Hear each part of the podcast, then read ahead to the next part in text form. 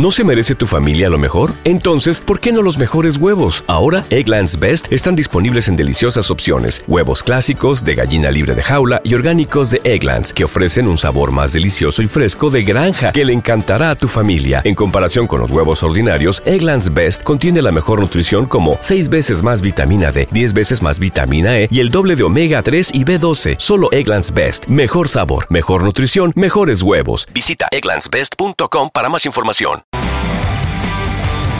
¿Cómo están? Bienvenidos a este bonito podcast, aunque bueno, ya sabemos que también ya hace tiempo estamos en YouTube. Amigos, el día de hoy no está con nosotros Toño de Valdés porque se encuentra en un crucero, no precisamente insurgentes y reformas, No. sino que pues resulta que es eh, cumpleaños o fue, eh, fue cumpleaños de la Yoyis, ¿no? de su esposa, y entonces se fueron a un crucero y entonces ahí está toda la familia y pues eh, por ese motivo es que hoy tenemos a otro amigo que les vamos a presentar un momento, pero mi querido José Vicente, ¿cómo estás?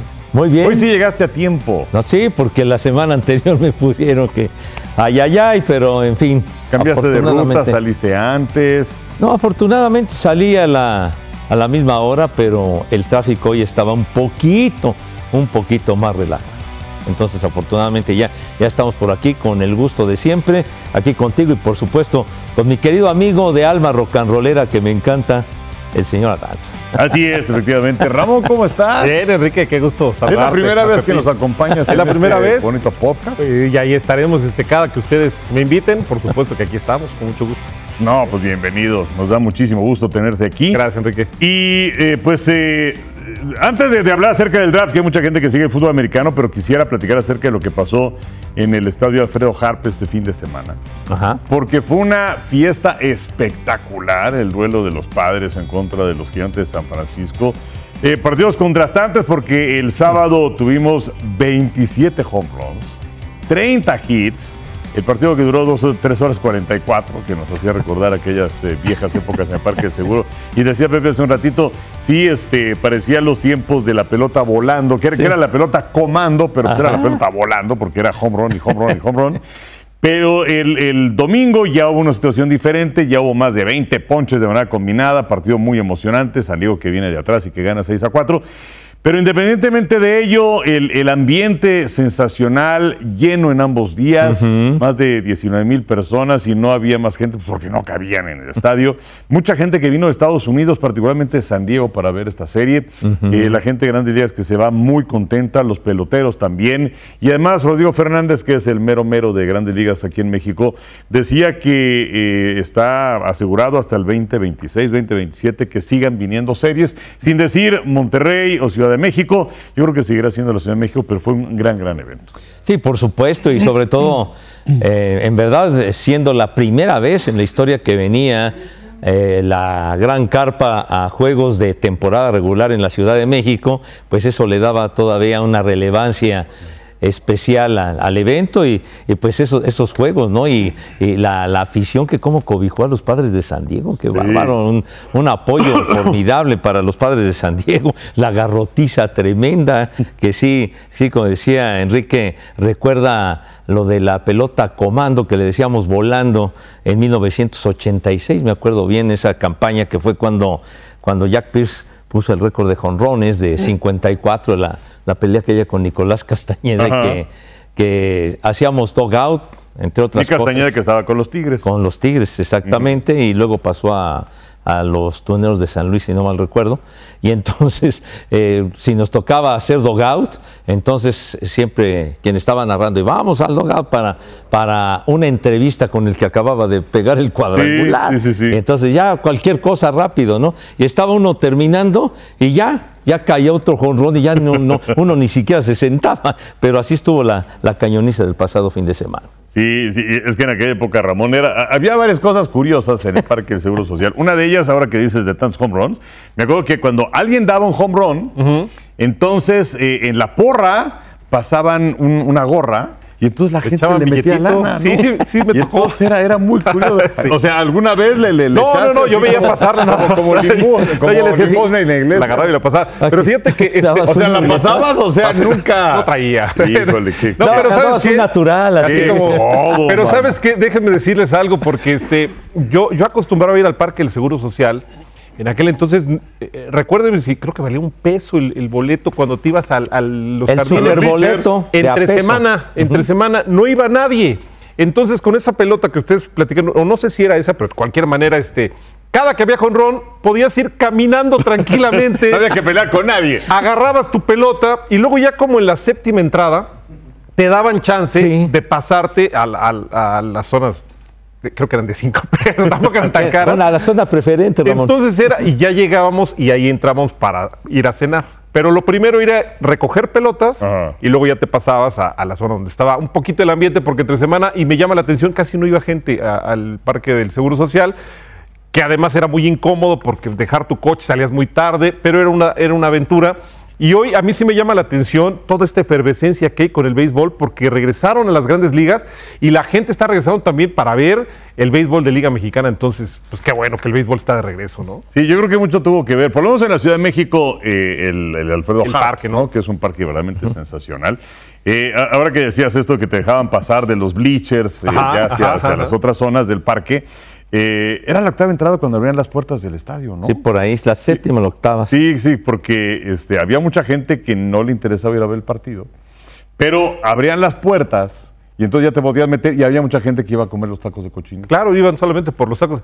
Y, y- y- y otra cosa, perdón, que este eh, es que dijeron Jack Pierce y el otro día se acuerdan que estábamos platicando que es uno de los jugadores que vi en persona que me impresionó porque era un monstruo. Era un toro, Era un este. auténtico toro. Sí. Venía llegando de grandes ligas y venía de un tema medio complicado, ¿no? Este, creo que tuvo problemas por allá por este uso. No, Willie Aikens. Era Willie Ah, entonces, perdón, era Willie Aikens, lo estoy confundiendo. Sí, Ese es el sí. que me, me- me- Pero bueno, Jack Pierce también estaba. No, Sí, no, Jack también Pierce- los dos eran unos toros espectaculares. Tremendo, Jack Pierce que, que había jugado con los Bravos de Atlanta, pero un tipo bateaba a la zurda. Tremendo ese Jack Pierce. Y que rompió el récord de, de Héctor Espino, que duró, duró una buena cantidad de años, que había pegado 46 en el 64 y vino ese, ese título de cuadrangulares de 54 en el 86. Pero sí, los, los dos tenían una carrocería bruta, ¿eh? tremenda. Willie Aikens, que había jugado Serie Mundial con los Reales de Kansas City, que no se metió en estas broncas, que vino aquí a México y lo hizo estupendamente con el equipo de Puebla, principalmente. Ángeles lo recuerdo, Negros, sí. Estaba, ¿te acuerdas? Dave Stockstill, estaba Don Carter. El, el Tiburón Rodríguez, Ajá, ajá. Jaime Orozco, Germán, Germán Jiménez, un equipazo. Un equipo realmente sensacional. En aquella época cuando estaba este, en el Parque del Seguro Social el famoso cerillo, que se El pone- cerillo, claro, que era con los Una vez le aventaron un bolazo, un pitcher, no me acuerdo, un estadounidense que se enojó porque aquel estaba dando con todo y el otro se quería concentrar y se voltea y que le avienta, la- le aventó la pelota, no le dio, pero le aventó la pelota como diciendo, ya cállate porque yo me quiero concentrar y no le daban chance. El cerillo se ponía los domingos y era, se ponía en la parte, digamos que de arriba del. Ajá. Sí, sí, sí. Y también hubo una época en la que, ¿se acuerdan aquella sirena que ponían en los partidos de los diablos? Era una cosa Sí, sí, sí, sí, sí, horrible, espantosa.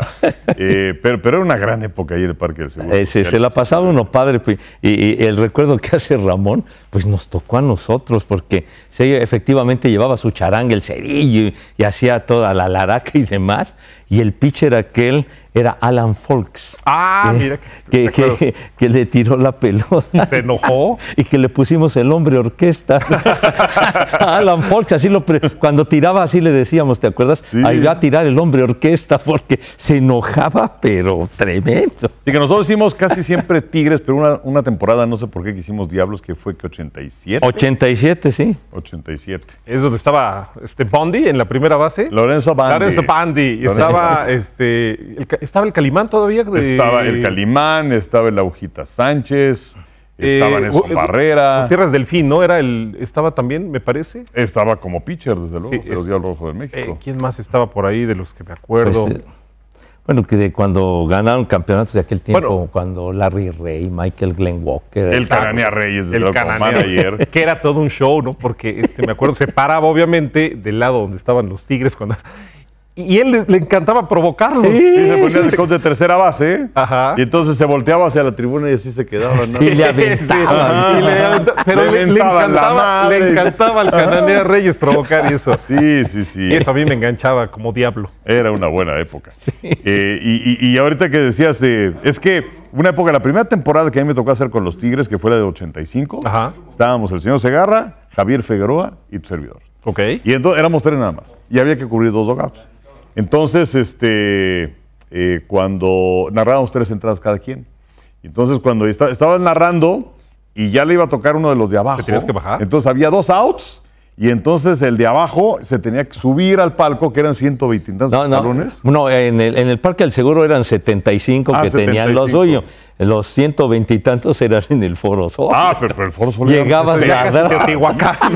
O sea, para subir al palco del Foro Sol había que hacer escalas. Sí. Ajá, no, y este, y entonces ahí íbamos a- para arriba, y, y- y, bueno, pues ya el que estaba narrando, pues ya se bajaba al logout.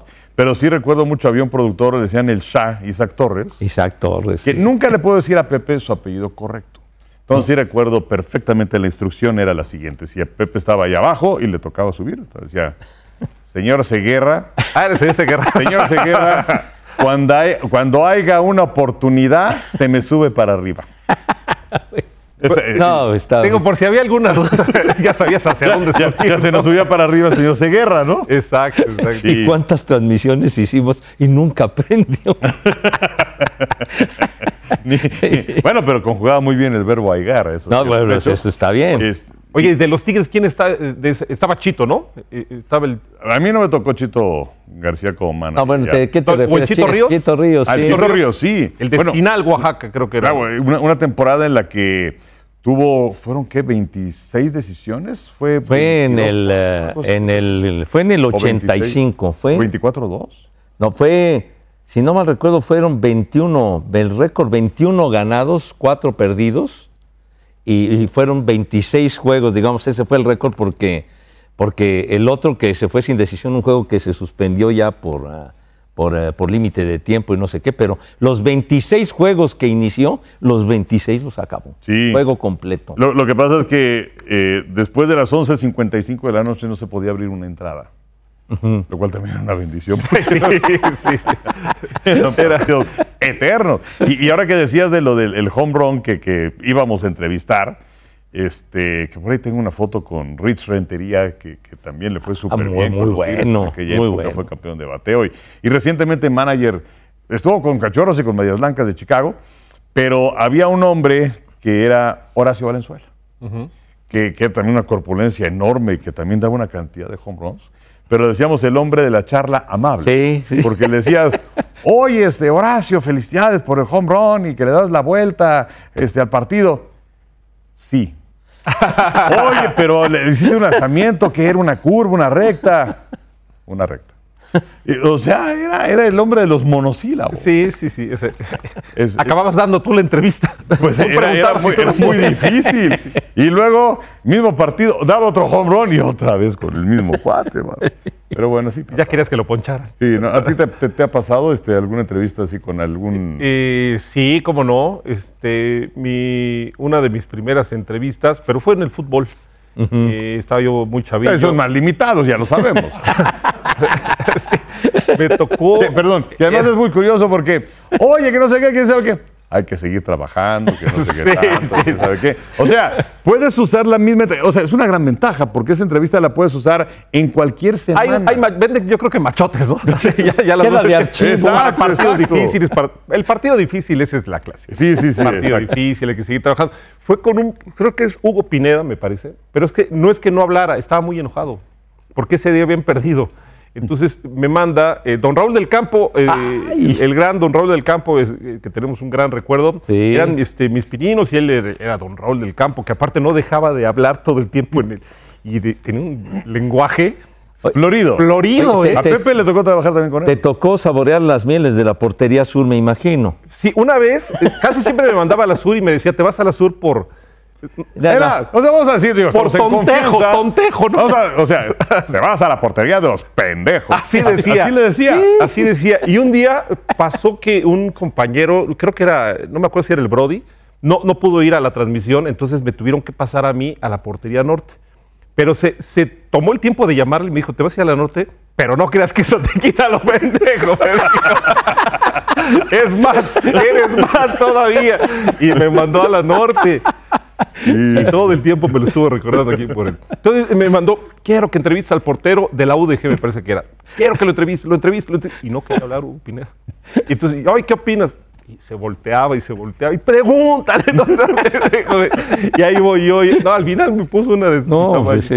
Qué bárbaro. A mí también me llegó a tocar. ¿También te dijo? Sí, sí, sí, porque yo, yo al, al principio también me tocó ir muy pocas veces. Creo que fui a, fui a hacer fútbol al Estadio Azteca como unas tres veces.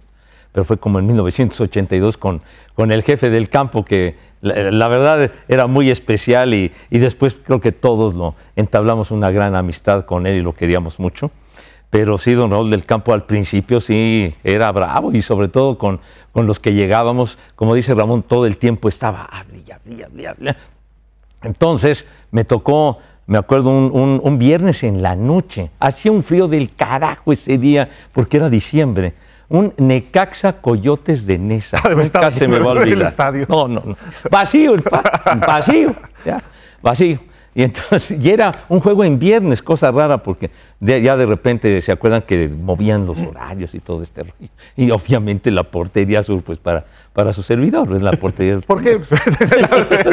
Pues sí. Entonces ya, ya, ya todo el rollo, ya total el, juego y demás, narraba Toño junto con Fernando Luengas con Fernando Luengas, toda una historia como cronista de fútbol. Eh, comentaba a Lalo Treyes, me acuerdo, y, también don Agustín González Escopeta, legendario eh, comentarista y cronista que hacía sus comentarios pero a distancia. También participaba don Teodoro Cano, maravilloso don Teo. y entonces ya terminó el juego y todo el rollo. Y pues lógi- lógicamente hacer la entrevista, ¿no? Y ahí voy, ahí voy por acá corriendo para entrevistarme. Me acuerdo a Marcelo Favareto. A ah, mira. Sí, Favareto que estaba con los coyotes. Sí, con ¿no? coyotes. Y entonces acuerdo, le empecé a preguntar algo y entonces el jefe del campo, así con su voz estentoria, ¿por qué le preguntas esas pendejadas? Entonces, y yo de novato, pues, yo ya no sabía si hacerle caso a él, qué, qué me estaba ¿Sabes diciendo. Descansa Oh, mi oh. alma, ¿eh? Sí, no, no. Descansa mi alma. Yo pensé que yo era el único que No, se yo, había yo también era otro pendejo. ya somos dos. Ya somos dos. ¿eh?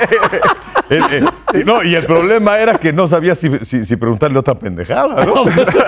No, se me daba, se Oye, me Enrique, daba. nada más como curiosidad, ¿alguna vez te dijeron a ti también eso? Digo, para saber si ya estabas...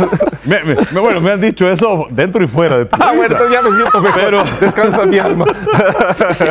Pe- Pero nunca trabajé con el jefe. Ah, qué- ahora Sí, hicieron reír. ¿eh? Este, pero, pero bueno, el jefe del campo, para quien nos está escuchando y no sabe, pues eh, ve- venía de, de- de- de la radio una, una carrera muy importante. y era pues el, el mero mero exactamente de las Sí, radionovelas. sí, sí. Y que luego, digamos que una parte muy importante de las transmisiones de radio, principalmente en el Estadio Azteca, creo que también tenía que ver con los toros, no estoy seguro también. o- Bueno, pero principalmente fútbol. Principalmente el fútbol, pero, pero don Raúl fue un verdadero Y personaje. pone su centro de capacitación que hasta la fecha lleva su nombre. ¿no? Exacto, que a mí me tocó me- ser invitado por, por él eh, e ir a, a- a la escuela cuando estaba A iniciando. Que en estaba la- Zacatecas. Eh, exactamente, Me- Zacatecas y Yucatán. Yo estaba ahí. Ah, pues mira. Yo estaba ahí. Yo estaba ahí. Y, y- y una vez, mira, conozco a un ilustre este, egresado de la escuela y, y luego hay otro que yo no sabía, Alex Go, Ajá. que es un productor teatral importantísimo. Ah, Alejandro, ¿no? sí. Este muy buen amigo Alex Go, que también me decía que una vez que yo fui a dar una plática de fútbol americano ahí a la, a la escuela, ahí estaba dentro de los que estaban en, eh, escuchando la plática, estaba Alex Go. ¿no? Mira, qué está, está curioso. Bueno, de hecho, no, voy a decir algo, este, pero yo probablemente estoy aquí gracias a ti, gracias a, a Pepe, gracias a un comercial en donde también mencionaban a Toño. Porque Ay, te, voy a decir como alguna vez le dijo don Fernando Marcos a Tony Menchaca, que bueno, compañero nuestro aquí en Televisa, narrador de automovilismo durante muchísimo tiempo, y le dijo, don Fernando, déjeme decirle que yo estoy aquí gracias a usted. ¿Y sabes qué le dijo don Fernando Marcos? ¿Y que yo no tengo la culpa? sí, no, no, te voy a no, es, es agradecimiento porque usaron tu nombre, usaron el de Pepe y usaron el de Toño y el de, me parece que era el de Sony, para hacer un comercial. Yo, yo, yo en aquella época no tenía chamba. Yo vendía seguros, yo andaba, porque ya había estado en Televisa, luego me salí, me puse a hacer un montón de cosas. Pero un día estaba sin chamba y no sabía qué hacer. Y un día en el radio pongo y de pronto, ¿quieres ser como Toño de Valdés? ¿Quieres ser como Enrique Burak? ¿Te gustaría llegar? Y empiezan a decir nombres de todos ustedes.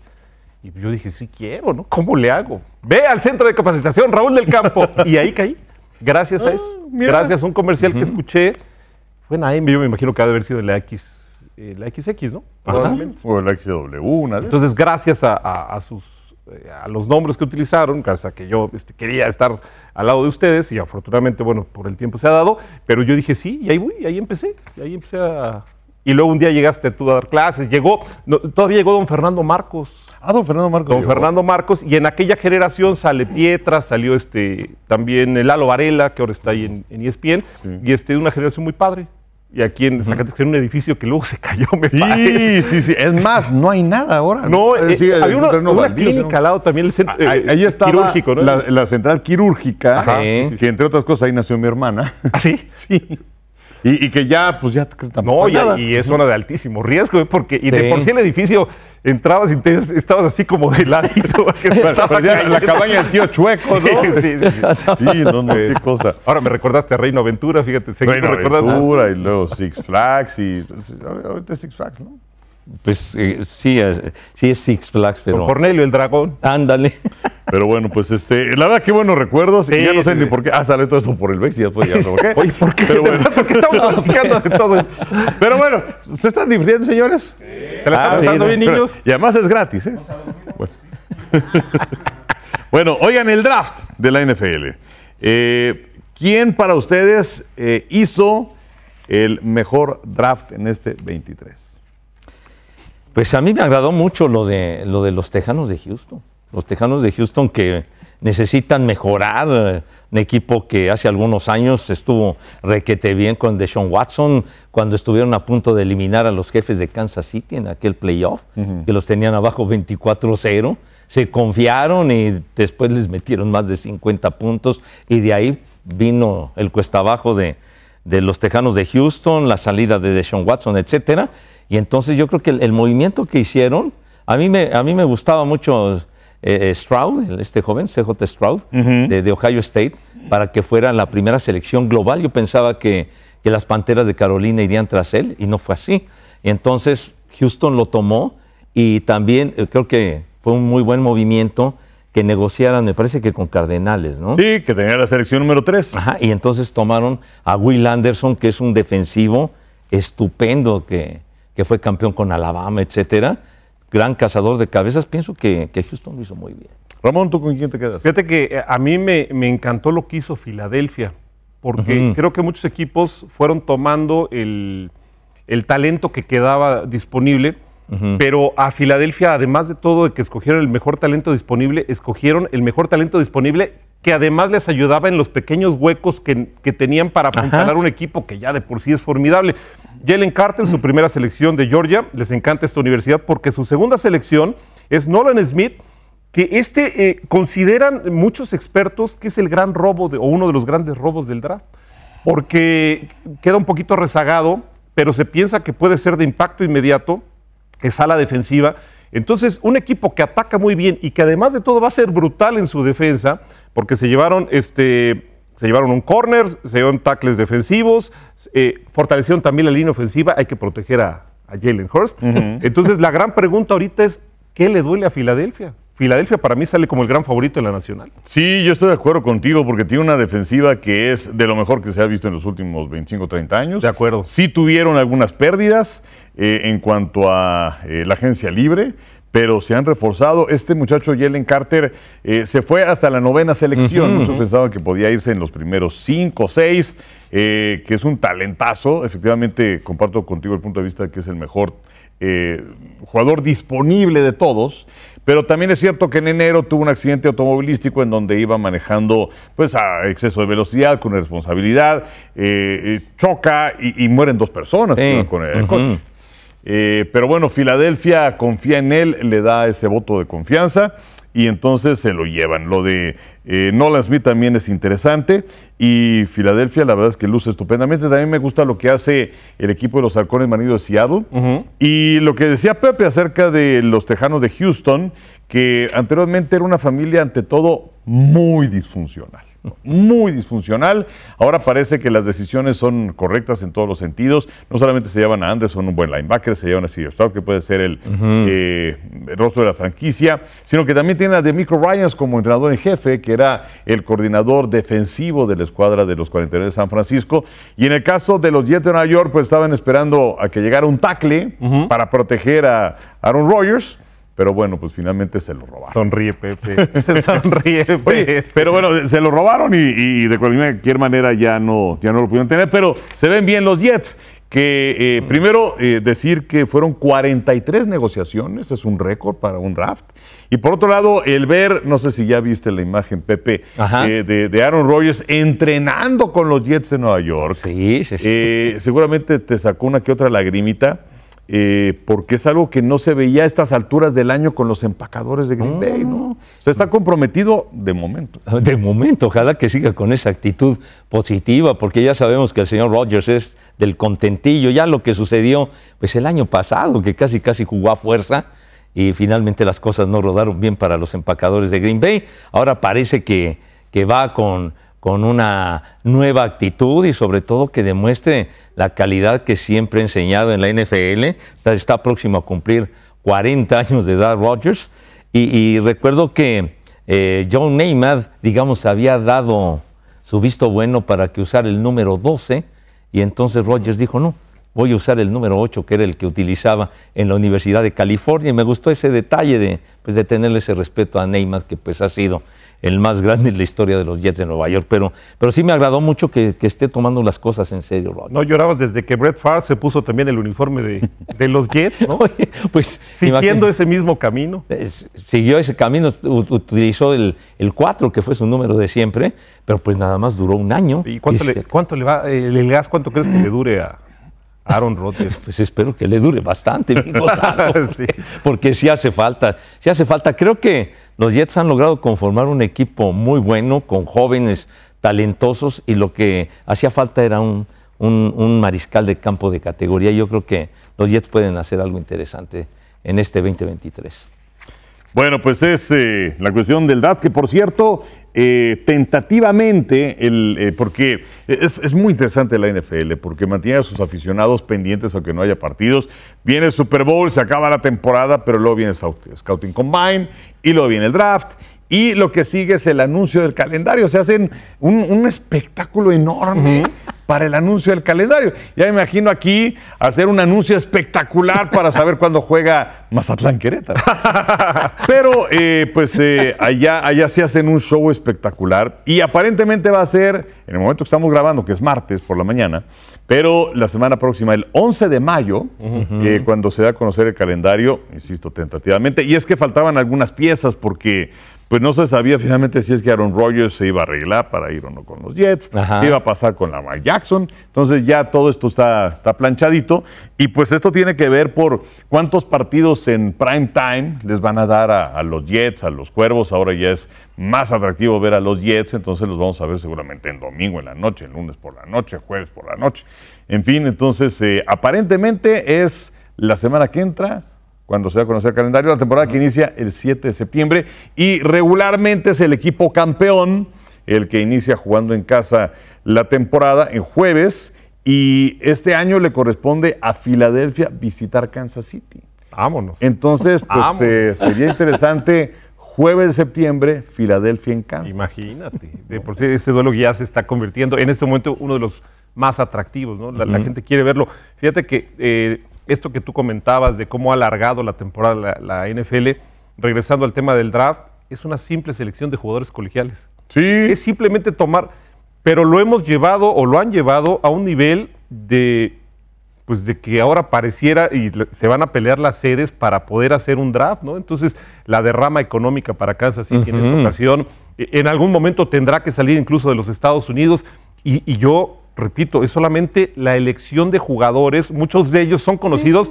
Otros la gente no los conoce y no le importa, este, le dicen el nombre, igual se emocionan, pero es un pretexto para alargar la temporada en horario superestelar y además toda- todo el año te abren también esta ventana de la agencia libre. Entonces tienes noticias de la, de, la, de la. NFL, ¿no? Entonces, que si firmó tal, que si se fue a tal equipo, todo el tiempo estás enterado de la NFL. Eh, sus sitios este, te mantienen eh, informado, entonces no hay descanso en la NFL y eso se lo agradecemos, ¿no? Y lo del combine, que también ahora ya se pasa, antes no, No, tenía idea. de nada de eso, pero ahora ya se da todo un seguimiento y, y, este, y van creando sus próximos ídolos, los van, los van cocinando y ya cuando llegan a, a la liga, pues ya tienes el conocimiento perfectamente de todos ellos. Oye, saben manejar la mercadotecnia de una manera increíble en la NFL, por lo Ah. que han platicado. Y bueno, y ahora este, recordando lo de, ahora lo del draft, ¿no? ¿Quién fue el irrelevante, no? que, que fue este liniero defensivo de Joan Johnson de la Universidad de Toledo y que lo escogieron los carneros de Los Ángeles, que realmente me llamó la atención. Tuvieron 14 selecciones colegiales. Y ellos eh, tomaron, el, el último fue este muchacho, el año pasado fue Brock Purdy. Sí. Vamos a ver este, este, este chavo de Joan Johnson, a ver si es que se queda. A ver cuántos pueden llegar. De hecho, eh, que, que hayan llegado tan lejos en su carrera como misterio relevante, uno es Purdy y el otro es eh, Ryan Sukup, el pateador Pateador. De Tampa Bay, que fue campeón inclusive con ellos. Este, y, y otra cosa, eh, antes de ir al, al baúl aquí de Pepe, eh, mucha gente, estábamos transmitiendo el draft, lo hicimos para, para VIX, para TUDN, y llamaba la atención cómo eh, cuando venían los jugadores, ¿no? este, y la primera selección, no sé qué tanto, Bryce Young de Alabama, seleccionado por Carolina, y que se va a presentar ahí en el escenario, que por cierto, eh, en Kansas City que era una verbena popular espectacular, 125 mil personas el jueves. 125 mil. Y luego fue pues un poquito menos el viernes, un poquito menos el sábado, pero bueno, espectacular. Y entonces ahí viene el comisionado Gudel, aparece Young y ya con el jersey, ¿no? Entonces decían, ¿cómo le hacen? y vi un reportaje muy interesante, en donde obviamente Carolina, ¿no? Que fue el primero. Carolina este, pone su tarjetita, se comunica con la gente de la NFL y pasan unos instantes en lo que va a salir el jugador. Entonces, allá atrás eh, le dicen, eh, es una, una fábrica de jerseys de Detroit. Entonces, ahí están, ya tienen ahí los, los jerseys, los 32 jerseys, y tienen ya, fueron 17 los jugadores que dijeron nosotros sí vamos al draft. Entonces ahí tienen los apellidos de los de los jugadores con los este, jerseys. Y bueno, Carolina ya sabían que iba a seleccionar primero, a no ser que negociara. Entonces tenías ahí el jersey de Carolina. Entonces ahí estaba el jersey y les dicen Young.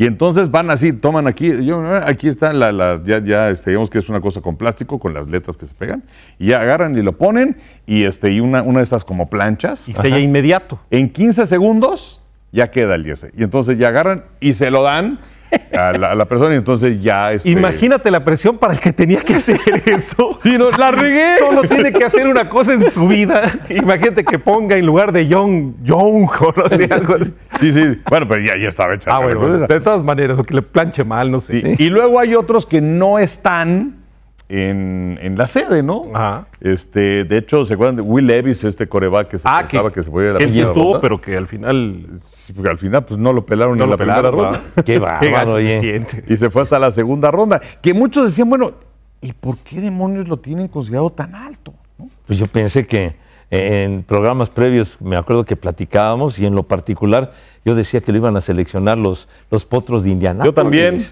Y nos fuimos con la borregada, Pepe, pero bueno. Se fue hasta la segunda ronda. pues sí, que con Tennessee, ¿no? Sí, Sí. sí, sí, Este, ah, y entonces pon tú, este, Ramón Aranza, pues eh, proyectado para que se vaya en la primera ronda, pero pues no quiso ir o lo que sea. Y entonces ya ven que ponen ahí las Ajá, y ajá. todo esto.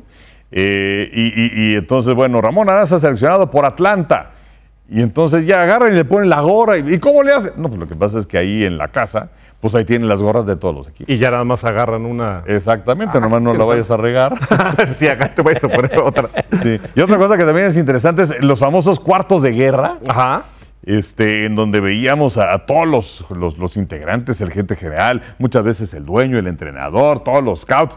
Este, no, seleccionamos a fulano y no, no, abrazándose y felicitándose. Como si fuera ya y supieran que va a ser de impacto inmediato, ¿no? Como si sea un jugador del Salón de la Fama, pero también hay muchas veces en donde seguro te fregaron Sí. y entonces se llevaron al que tú querías y de todas formas, no, pues agarramos, ni modo, agarramos al Pero otro, pero que poner un buen no, agarre. abrazo.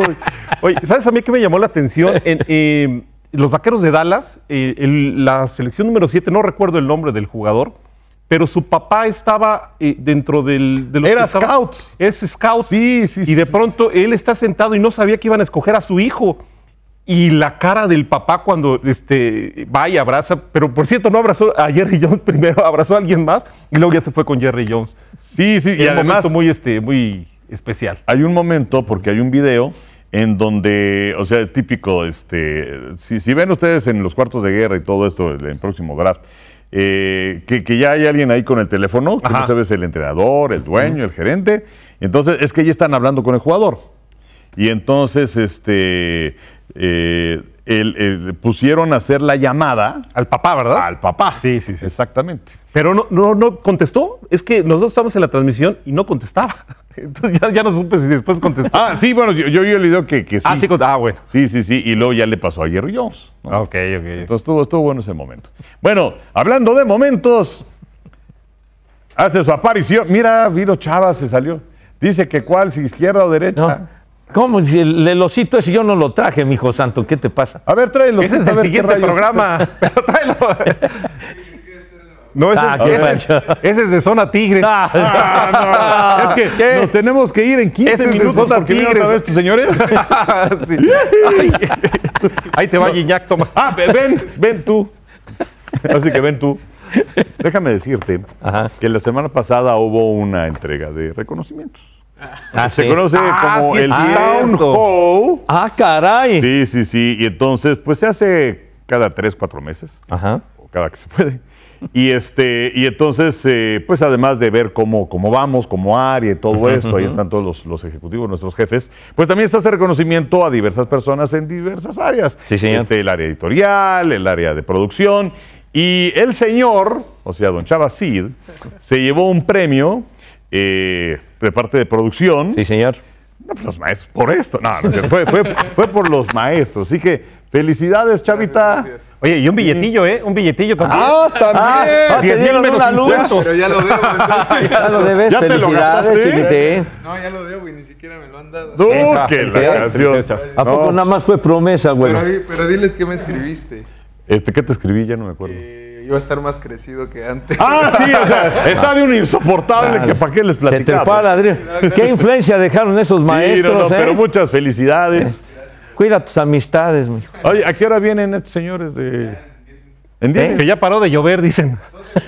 Dos de- A ver, aviéntame otra vez. Eh, ¿Qué, qué son, eh, son? ¿Son muy exactos esos personajes?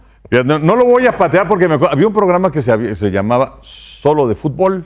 Ah, sí, es cierto, sí. ¿no? Que, que marcó época. Con, era Treyes, ¿no? Con- Estaba la Lotrella, Uh, estaba sí. los Bañanos y El hablaba. Y este refresco muy mexicano. Exactamente, que era, era el refresco Red Cola. Ajá. Y entonces, este. o era, eh, no, era, No, era- Jarritos, era Jarritos, Jarritos, Era era Jarritos. Sí. Y entonces era uno de los patrocinadores. Y entonces Nacho Basaguren, que estaba ahí en el Sí, programa, también. pues agarró y se le ocurrió pues, patear una, una botella de jarritos. Y los señores de jarritos se molestaron y se fueron del programa. Pero bueno, yo no voy a patear el oso. Ah, no. ¿Sabes a quién le pasó algo parecido? Al Ágala, a Pedro Antonio. También. Ah. Eh, Estaba, estaba haciendo un comercial de unos tinacos y estos tinacos no se rompen y lo patea y que lo rompe y era en vivo. Pero bueno, yo no voy a patear al oso, pero ahí te va. Bueno, Saludos bueno, es al para Ágala, Ágala. el siguiente programa, que es, sois de los que aburren sabroso, ¿verdad? Pero, pero ese más que Misión Europa. En cambio aquí, mira, mira qué bien nos está, Ah, también los de Misión Europa. saquen un- Se la pasan igual de bien en esos programas No, que en no, este. no, se duermen todos. Sí, no, ya nosotros a poco no aburren sabroso. Está, está bien. Venga, Sí, venga. no, no, qué Mira, cosa. mira, me permití traer este que, me- ¡Ah, que me encanta. Que me encanta este. Mira, para la gente que Ajá. nos está escuchando en plataformas de audio, descríbelo, por favor. Pepillo. Pues es la, la figura de Joe Namath eh, en una, en una acción que va a lanzar un pase. en esta figura está, está de pie sobre, sobre una base y con, con el uniforme tradicional de los, de los Jets. Digo, mi gran ídolo de toda la vida. Y, y- La y- parte de atrás. y además eh, le tengo un aprecio muy particular porque en el 2015, ¿te acuerdas que hicimos esa promoción de, de, eh, aficionados que qué memorabilia tenían en sus casas y ¿cómo no, no? sé cuánto? y afi- de aficionados que de los acereros, que de los patriotas, etcétera. Y hubo un aficionado en el norte de la República que, bueno, tenía prácticamente un verdadero museo de, de- de- de que, que mandaban los videos y todo esto, y él fue el ganador de, de los cascos, y que vino y, y se llevó los 30. Pero que traía un bochito, Un ¿no? bochito, los 30 cascos ¿Pero en tiene un un bochito? Sí, Sí, señor. pero creo, no, no hubo merma, no hubo quien se quedara con casco. Eh, no, pues, se llevó los 30 cascos, pero por ahí... Pero eh, no son, son 32 equipos. O 32 equipos. Bueno, los, los- todos los Y si eran 30. buenos o eran como los cascos que te daban en Danesa 33. No, era- eran réplicas, pero si era. La- Las réplicas normal. normales, sí, sí, sí. Sí, ¿Alguien tiene esos casquitos, por cierto, de los de los helados? Fíjate que Yo no. sí tengo. Sí, sí tuve en su momento. Yo sí tengo. yo sí Que, que sí, ahora sí que lo ponían, lo ponían al revés y ahí le Ahí ponían, te ponían este, el helado. de Sí. Ajá, Sí. exacto. No, pero era- fueron una- muy famosos. Esa era una gran este, E- inclusive campaña. en, en la década de los 70, la segunda mitad de la década de los 70, eh, en- ah, hubo una promoción de, de yogur, de una marca de yogur, que venía un vaso de plástico y en el vaso de plástico venía el, la figura del casco de cada equipo, ¿no? Ujú. Entonces, entonces eh, no me acuerdo, eso fíjate. estaban padres, aunque no te gustaba el yogur ese, comprabas para tener la colección de los chambursí, que ya cascos. lo venden, ¿no? Pero bueno, y, el, y, este, y, esta, y esta imagen, esta figura, la persona que ganó me hizo favor de regalarme esta figura. Qué bueno. Ah, es que además, o sea, viene a detalle porque aparecen hasta como huellas de pasto, ¿no? Sí, En sí, el- sí, ¿no? En el pantalón blanco. O sea, Sí, sí, sí. Está, está precioso, está muy bien hecho. Muy bien Es- hecho, Pepe. Y no, la, la- la verdad que fue un detallazo de, de, este, de esta persona que se llevó los cascos y demás. Y entonces como eh, fue, fue, un, fue un regalo que, que aprecio mucho, que, que me hizo favor de dármelo en esa temporada del 2015, que fue cuando pues, el Super Bowl 50, ¿no? Sí, El Super Bowl 50. Exactamente, exactamente. Pues, que, que hicimos esa promoción. pero yo estoy aquí. medio sentido con el señor ese porque pues a mí ya Nada. No nos dieron No, nada. no, les pero- dio, no les dio nada. no, no, no, no, no, no. Puros violines. bueno, pues, a mí sí me dio. No, pues está padrísimo, Pepi. Entonces, Está eh, padrísimo. Entonces sí, sí tiene un lugar muy especial en mi casa, que es la de ustedes, y, y me gusta mucho esta, esta figura del maestro Neymar. Pues estuvo padrísimo este baúl. Y además fácil de transportar. el- No, el pues esta es una chulada, ¿no? Sí, no, no, no, muy En bonito. Pues mira, aquí, aquí vamos a dejar a tu. En a tu esta Neymar. bolsita. ¿No? Sí, Perfecto. pues sí, ya tiene sus añitos. Pues mira, porque vienen los señores de. ¿Cómo se llama el programa este? Este, Aburre sabroso. Tigres. Amor sabroso. ah, perdón, perdón. Bueno, este, pues nos quedan ocho minutos, ¿tú crees?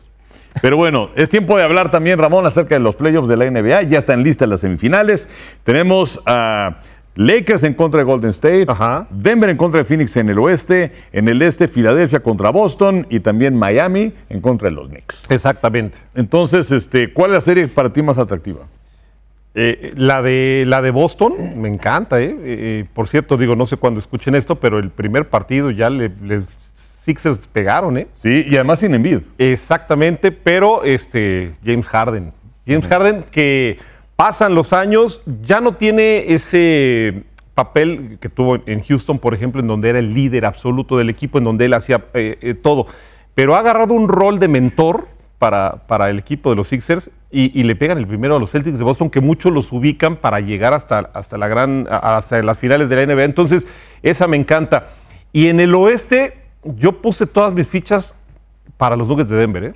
Entendiendo que hay otros equipos, que están los guerreros de Golden State con 50 puntos que, que- que metió el chef Curry, en el último partido, en la máxima cifra, en un partido definitivo, en un juego número 7.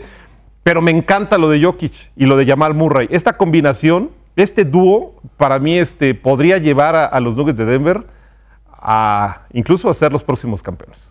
Ahí me lo estoy jugando. Este O sea, ganándole a Phoenix inclusive. Es que, es que hay mucha gente que por algún motivo no cree en los Nuggets, ¿no? Y, y yo también soy un poco escéptico, pese a que tienes a Jokic, pese a que tienes a Jamal Murray, que afortunadamente ya está sano. Eh, tienen un buen grupo de, de- de reparto, pero como que no, como que les es ese equipo que les faltan cinco centavos para el peso. Claro, y, y además de todo, pues es un mercado no tan grande ni tan escandaloso, pero así es el equipo.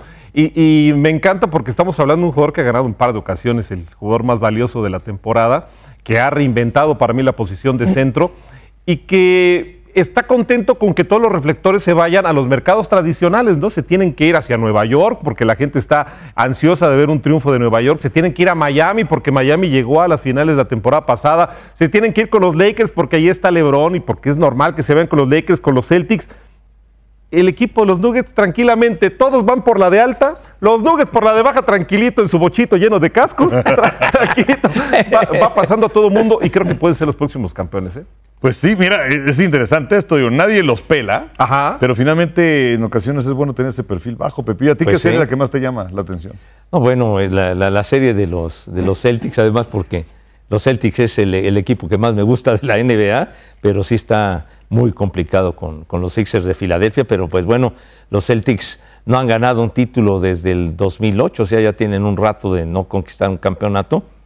Los, los guerreros del Golden State, como le sacaron la, la serie a Sacramento. Pobre ¿Cuán- Sacramento, cara. ¿Cuántos años llevaba? Muchos de que no estaba en playoff, Sacramento. Sí, sí, sí, 17 Los- años. Los, los Reyes, ¿no? Y nunca han ganado nada, pobres. Pero, pero atención, ¿eh? porque tienen a un muy buen entrenador, tienen una muy buena base de jugadores. Ya eh, es ese proceso, creo, en el que pagas el derecho de piso. Y atención con ellos. Oye, Denver, si no mal recuerdo, Denver es de los equipos que eran de la de aquella asociación de la, la que rivalizaba con la NBA, ¿no? De los Sí. equipos que Lava. exactamente que se adhirieron a la, Sí. a la NBA y nunca Otro, ganaron otro es San. Antonio, Ujú, También. Este, y fueron tres o cuatro que, que se Sí, unieron yo- a la NBA. Sí, pero era la ABA, si no, si no me Eh, equivoco. Que, Sí. que eran los que usaban el balón de colorcitos. y Exactamente, exacto. Que, que también, también eh, eh, tenían la línea de, ti- de tiro de, De- tres. tiro de es que tres. eh, era como para hacer un poquito más, eh, que voltearan a, a ver hacia allá, ¿no? Y, y de pronto, bueno, ya los trae la NBA. Y en el tema de Denver, pues obviamente, si nos remontamos, pues teníamos que irnos a la época de Mutombo y cosas por el estilo, ¿no? En donde ya la gente nos empezaba a... Había otro jugador, Abdul Rauf, que era, también era como la pareja de Dikembe Mutombo, pero en realidad es un mercado que pues no es tan este, escandaloso, tan glamoroso, pero que eh, ahora trae un muy buen equipo y que yo sí pienso que le pueden ganar a cualquiera, más allá de que este, mucha gente seguramente que le va a los Lakers y que estará pensando que LeBron todavía tiene con qué seguir haciendo historia. Y debe ser una gran serie contra Golden State. La verdad es que eh, me- gusta esa y me gusta también la de Filadelfia contra Boston. Bueno, dice Chava hace un ratito, tres minutos o dos minutos, ya no sé ni cuánto. No, ya nos pasó. De Pero- hecho, ya están aquí los de Acceso Tigres, creo. Ah, Ah, no han llegado, que nos criticamos otra Ah, vez. no están, no están No están, aquí. ni siquiera Es- llegan. Es, es absceso, Tigres. Este, Absceso. bueno, eh, Checo Pérez, así rápidamente. Ah, Checo. Pérez, algún comentario rápido. Es el primer piloto que gana dos veces en Bakú. Gana la, la- la carrera sprint y gana también la carrera del domingo. Oye, pues ha sido la mejor actuación que ha tenido ¿no? en su trayectoria, porque ahora sí que ganó todo y ahora sí la, la pelea con, con Verstappen, ahí están pegaditos. Seis puntos, el, el duelo y sobre todo un extraordinario piloto, pero la verdad la ayuda mucho tener un vehículo, un carro como el Red Bull, que es el mejor que hay. Sí. Ramón. Bueno, hasta Verstappen habló bien de Checo. ¿Sí vieron sus declaraciones? Dijo, Sí, qué buena sí. carrera hizo Checo. Y yo, ay, se ha de haber mordido la. No, le lleva, Y- creo que ya son seis Y el puntos, ¿no? papá que tanto quiere a Checo, ¿no? Ya, ya. Fíjate que, que el otro día entrevistamos a- al papá de Checo Pérez. Ajá. Eh, y decía que en realidad se habían malinterpretado las cosas. Ok. Que se metió ese- esa imagen, pero que sí lo felicitó ¿Ah, sí? por, Mm. por la Ah, bueno. carrera, pero que había sido, pues, eh, hasta cierto punto con mala intención. A lo mejor estaba contento, pero le hubieran avisado a su cara porque eso, eso es muy importante.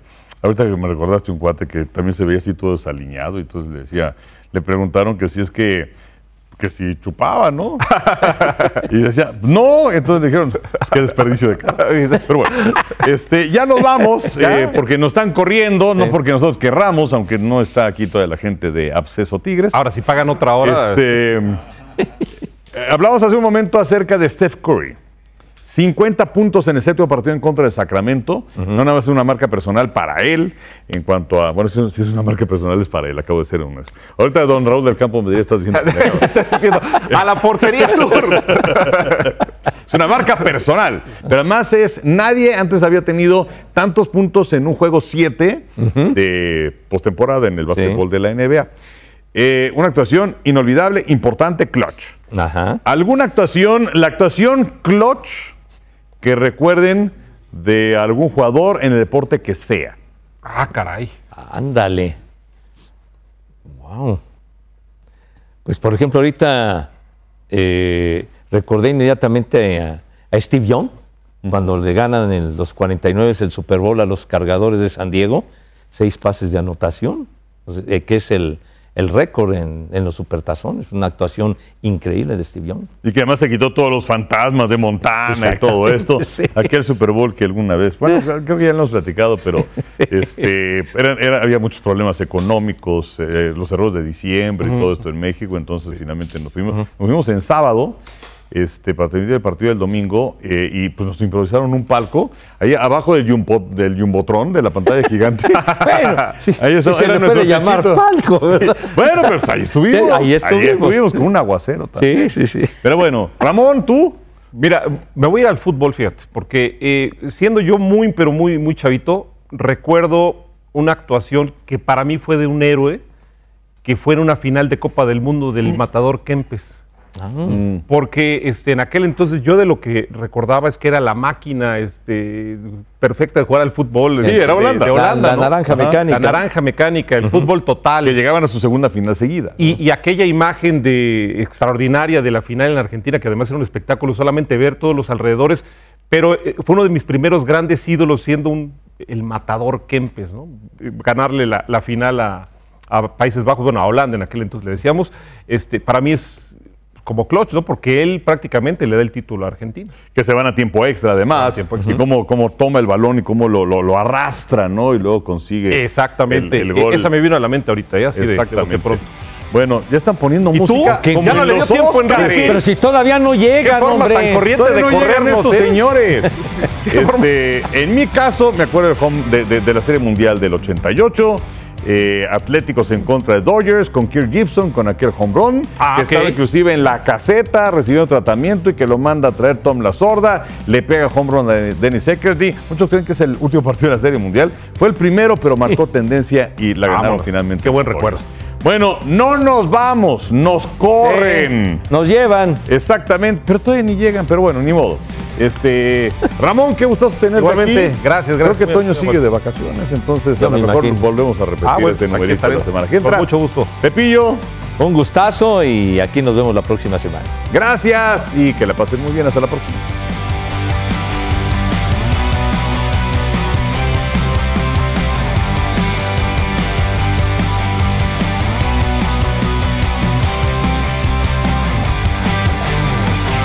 ¿Te preocupas por tu familia? Entonces, ¿por qué darles solo huevos ordinarios cuando pueden disfrutar de lo mejor? Eggland's Best, los únicos huevos con ese delicioso sabor fresco de granja, además de la mejor nutrición, como 6 veces más vitamina D, 10 veces más vitamina E y 25% menos de grasa saturada que los huevos regulares, además de muchos otros nutrientes importantes. Así que, dales los mejores huevos. Eggland's Best, mejor sabor, mejor nutrición, mejores huevos.